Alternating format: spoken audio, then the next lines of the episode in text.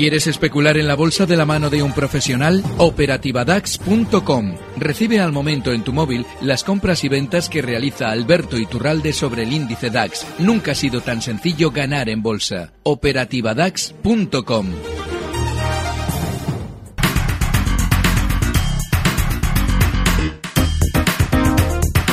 5 y 35 minutos de la tarde. Abrimos justo ahora en tiempo real nuestro consultorio de bolsa. Hablamos con Alberto Iturralde, analista de díasdebolsa.com. Hola Alberto, ¿qué tal? Muy buenas tardes. Muy buenas tardes, Rocío. Todo fenomenal. A ver, tenemos alzas en los índices, alzas generalizadas hoy en todo el viejo continente. Eh, bien es cierto que ha flojeado un poquito la cosa en estos eh, últimos movimientos.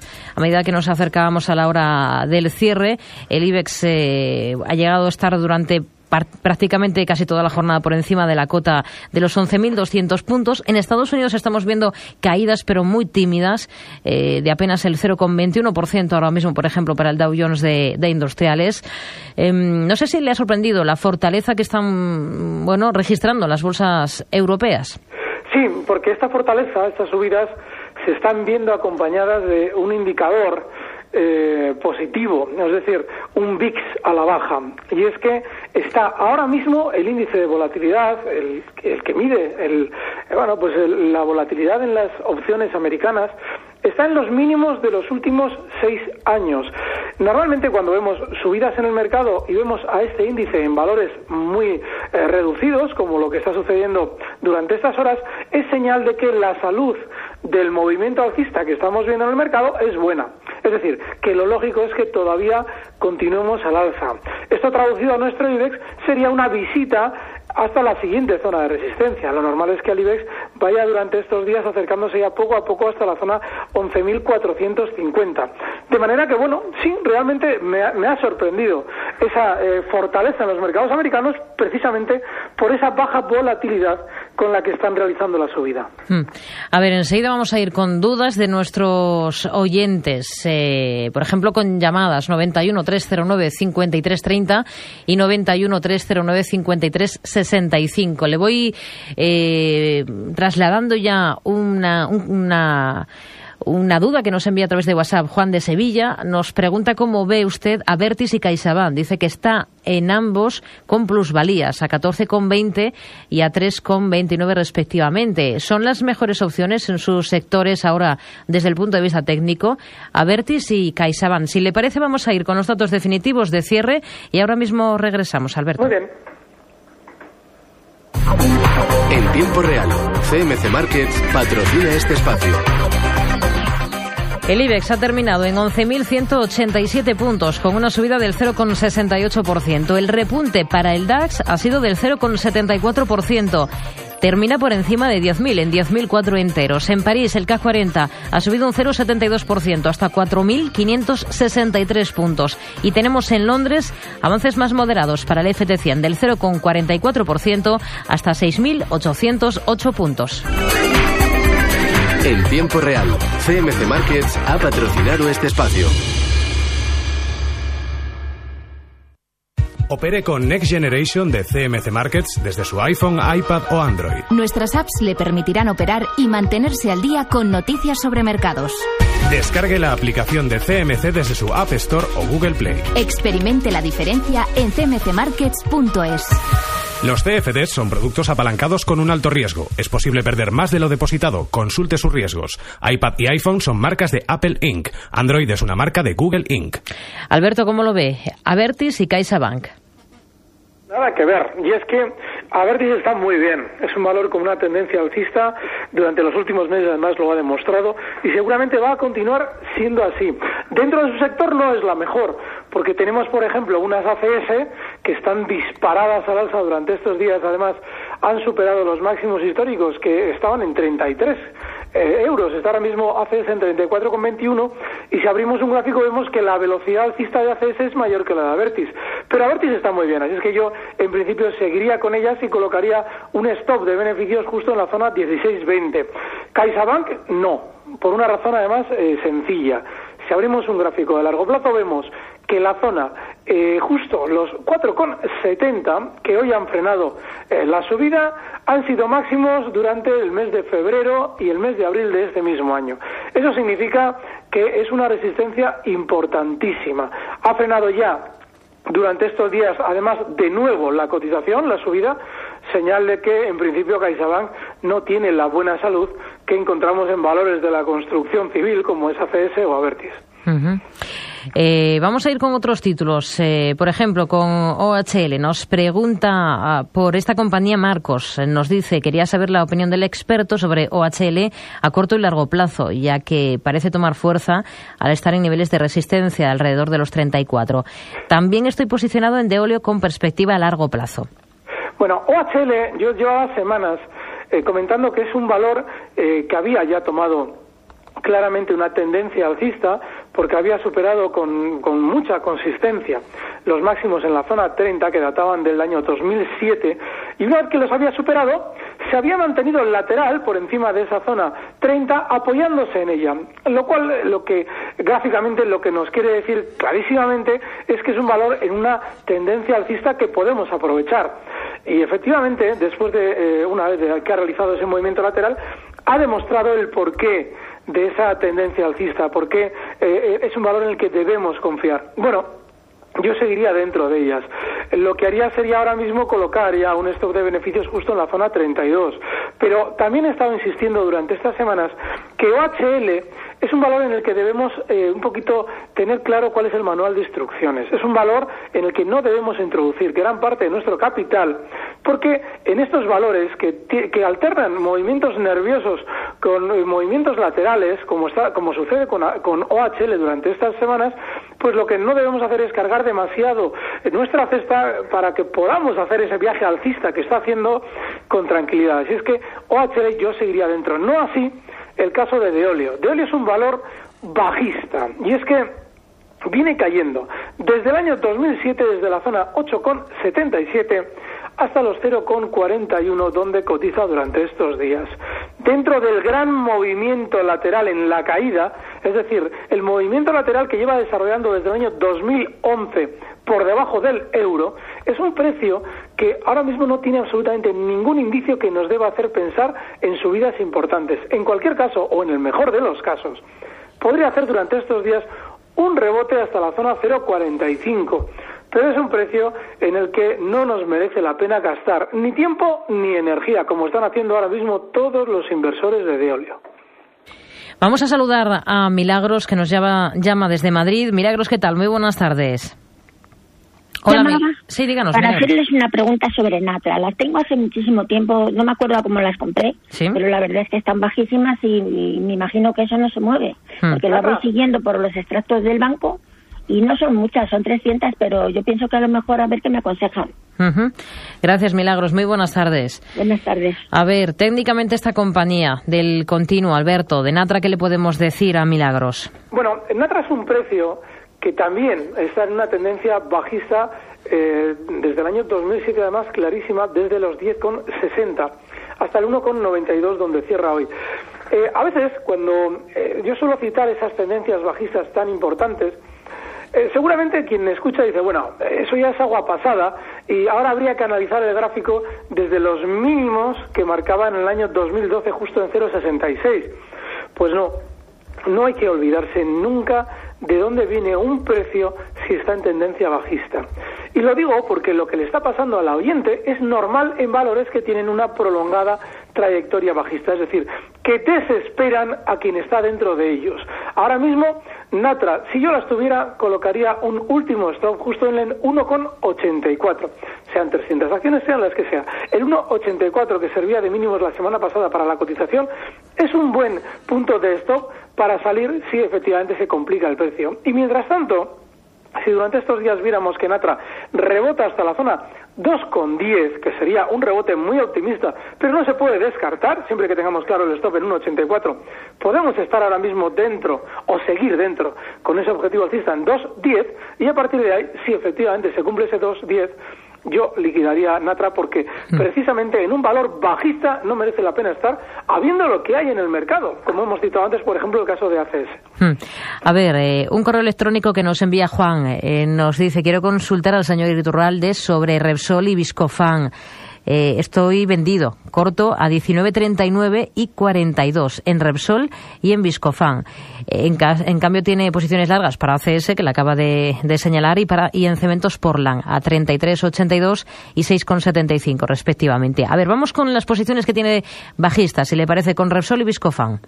Bueno, el caso de Repsol eh, tiene cierta lógica abrir cortos porque está en máximos históricos, bueno, está justo tocando durante estos días una zona que ha sido de máximos históricos desde el año 2007, eh, también lo fue en el año 2011 y en el 2012.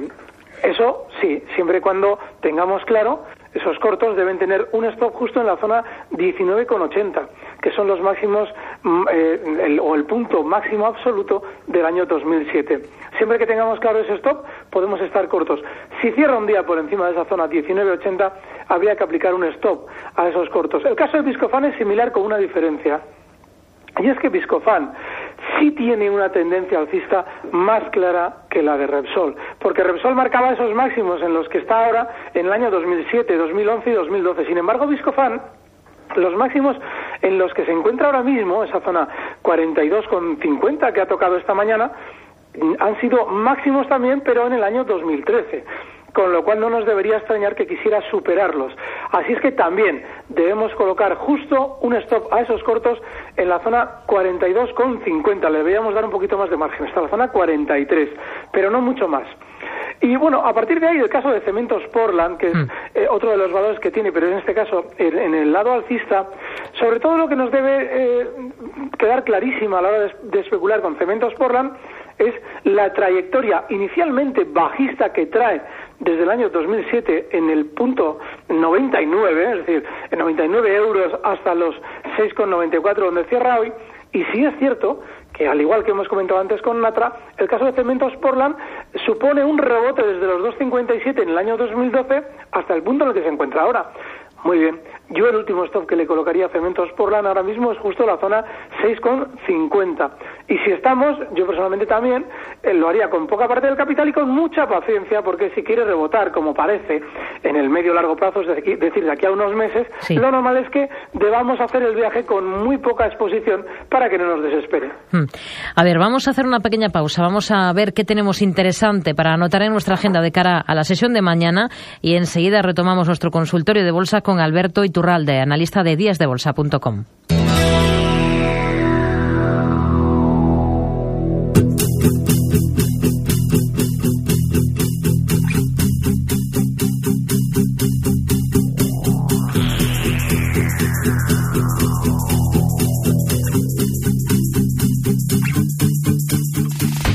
La semana termina con la publicación por parte del Banco Central Europeo de la balanza de pagos del mes de abril. Se conocerá también el índice de confianza del consumidor de junio de la eurozona. En Suiza se conocerá la balanza comercial del mes de mayo y en Italia los pedidos industriales de abril. En Alemania se publicará el índice de precios de producción de mayo y en Grecia la balanza por cuenta corriente de abril. En Reino Unido saldrá a la luz la deuda del sector público del quinto mes del año y al otro lado del Atlántico. La FED de Atlanta publicará las expectativas de inflación del mes de junio. Ya en el apartado empresarial, Mafre pagará un dividendo de 0,08 euros brutos por acción y también Tuvo Reunidos retribuirá a sus accionistas, en este caso con 0,018 euros por título. Entre las compañías que presentan sus cuentas trimestrales destaca Darden Restaurants y los inversores además tienen que tener en cuenta la cuádruple hora bruja de vencimientos de futuros y opciones.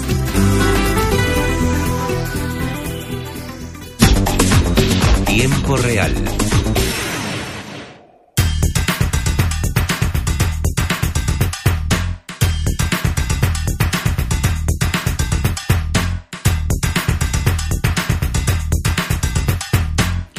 Retomamos nuestro consultorio de bolsa. Hablamos con Alberto Iturralde, analista de díasdebolsa.com. Vamos a ir con un correo electrónico, Alberto, que nos envía Álvaro. Nos dice, me gustaría saber a través de qué vehículo puedo invertir en el VIX. Si el analista lo ve bien, porque estamos en mínimos de seis años, que es lo que ha dicho eh, al principio. Alberto, eh, ¿cómo invertir en el VIX? Hay, hay CFDs, hay derivados eh, relativos al VIX. Eh, yo desconozco cuál es el broker que los tiene porque no trabajo con el VIX ni, ni especulo con él, pero sí sé que existen. Así es que yo en principio eh, buscaría en Google cualquier creador de mercado que tenga CFD sobre el VIX y sí, ahora mismo quien quisiera hacerlo tiene unas probabilidades enormes de ganar siempre y cuando lo haga en el lado alcista, porque normalmente el BIS, cuando llega a zonas tan bajas como las que se encuentra ahora mismo, las probabilidades de que rebote son tan altas, no es, no es como un precio normal, es un precio relacionado a la volatilidad. Y las probabilidades de que aumente son tan altas que sí merece la pena especular en el lado largo, en este caso, en el VIX. Hmm. A ver, tenemos un, un, nuevo correo electrónico, en este caso de George, nos dice, eh, quisiera que me analicen EDF. Compré en 26,7 para estar dentro a medio plazo, porque es una utility y no ha parado de subir, pero ya ha caído un 10% de, de golpe. En efecto, ha sido el valor más castigado del CAC 40 de París, EDF, después del anuncio de la nueva responsable de energía de que no va a haber ese, esa subida de los precios de la luz el próximo 1 de agosto, como estaba previsto, una subida del 5%. Eso es lo que ha lastrado la cotización hoy de EDF. Técnicamente, ¿cómo quedan las cosas para el valor después de este hueco de hoy? En realidad, lo que ha sucedido hoy no es relevante porque es parte del camino. Y es que EDF viene recortando desde la zona 30 desde marzo de 2014. Es decir, llevamos en este precio, o llevan en este precio quien, quien lo sigue de cerca dos meses y medio viéndolo caer hasta los mínimos que ha marcado hoy justo en la zona 23,50. Así es que es un valor que está ya de vuelta a la baja, clarísimamente. Yo, si tuviera este precio, eh, me plantearía ya un stop último que se puede fijar, por ejemplo, pues, pues en el cierre de hoy. Si mañana cierra por debajo del cierre de hoy, yo liquidaría. Estaríamos hablando de los 24,60. Y si por el contrario, como tiene una gran sobreventa por el recorte que comentas que ha hecho hoy, que efectivamente ha sido tremendo, bueno, pues eh, si, si por esa sobreventa viéramos que no es eh, extraño un rebote hasta la zona 25-40, también saldría. Pero saldría porque el valor ya está, desde hace ya dos meses, está bastante bajista. Hmm. A ver, un correo electrónico que nos envía José Antonio nos eh, plantea varias cuestiones. Por ejemplo, ¿qué opina sobre Telefónica para entrar mañana? Bueno, yo en Telefónica eh, he insistido todas estas últimas sesiones que sucede algo en el mercado español que iba a beneficiarla. Y es que normalmente siempre se tienden a ir turnando entre los grandes. Y a Telefónica hacía mucho tiempo que no le tocaba subir más que las demás, más que las otras cinco grandes, y eh, ya empezaba a asomar durante estos días un poquito la cabeza con fuerza.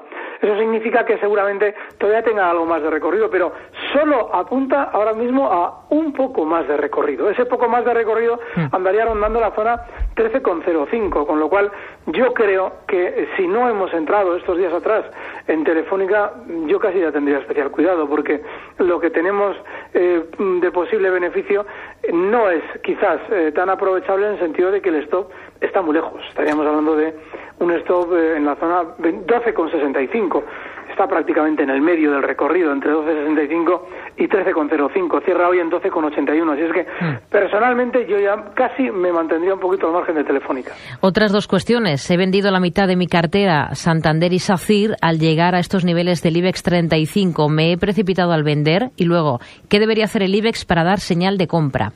Bueno, sobre esos dos valores no se ha precipitado. De hecho, creo que lo ha hecho de maravilla. Por dos razones. Primero, Santander. Santander tiene máximos eh, que marcaban el año 2007, máximos además importantísimos, justo en los 8,15. En la siguiente eh, ocasión en la que marca esos máximos, que es justo la zona 8, es en el año 2010. Durante estos días se está acercando con mucha fuerza hacia esa zona pero todavía no hay ningún síntoma que nos deba hacer adelantar que se va a romper, es decir, que va a superar esos 8,15. Yo creo que ha vendido fenomenal, pero tampoco, le, tampoco deberíamos descartar la posibilidad de reentrar. Si efectivamente el Santander quiere superar la zona 8.15. Así es que yo creo que es una fenomenal venta, pero que no debe dejar de lado el valor para volver a entrar. SACIR, sin embargo, yo creo que es una venta en bruto pura y dura en la que ya no hay que estar más pendiente del valor, porque todos los problemas que había tenido en Panamá cuando eh, cotizaba por encima de la zona 5, desde la propia casa nos decían que se habían solucionado y de hecho eh, desde las autoridades panameñas también se confirmaba esa, esa especie de arreglo. Bueno, pues si el valor había subido hasta ahí y de ahí apenas ha llegado a superar la zona 5,10, es señal de que seguramente desde dentro de la casa están repartiendo títulos a toda la gente que entró en su día por encima de 5 porque se habían solucionado todo en Panamá. Vuelve a estar ahí SACIR, con lo cual es una zona fenomenal de venta y yo personalmente de este, al contrario que con el Santander, hmm. de este sí me olvidaría. Nos quedamos entonces con esta idea. Alberto Iturralde, responsable de díasdebolsa.com. Gracias, como siempre. Buenas tardes. Gracias a vosotros. Un fuerte abrazo. Recibe al momento las operaciones de Alberto Iturralde vía SMS en tu móvil. Operativa DAX.com.